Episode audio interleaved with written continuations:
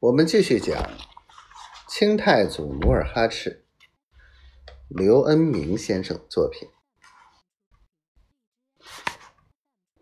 八师太心灵手巧，不一会儿，用泉水或黄泥在地上堆堆捏捏，塑造出一个满族小伙子。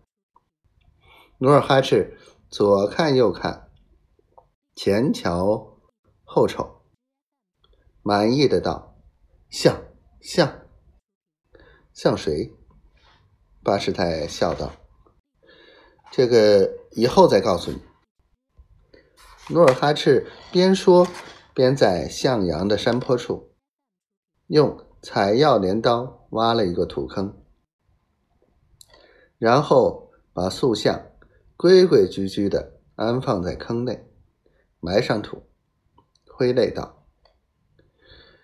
千年哀临，你就在这山泉边安息吧。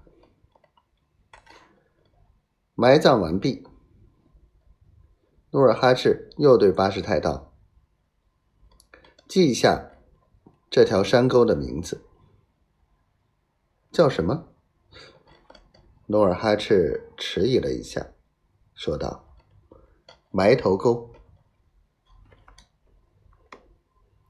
黄昏时分，努尔哈赤同八师太绕道来到城西北的舍利佛塔下。此塔名为无垢净光舍利佛塔，是辽代所建。塔高十五丈，由八面塔身构成，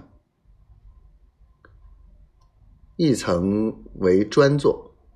一层为佛座，共十三层塔檐，八面塔身均有佛龛，雕有坐佛，并装饰着宝盖、飞天、铜镜，宏伟壮丽的建筑，成为佛教信仰者的朝拜重地。每逢七月十五，这里都举行。盂兰盆会，信徒此日均备好百味饮食，设斋上供，意在脱罪祈福。这天是农历七月十五，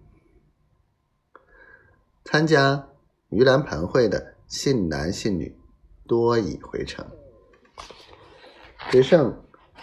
坐轿骑马的达官贵人，趁人少马稀之际，专来乞拜。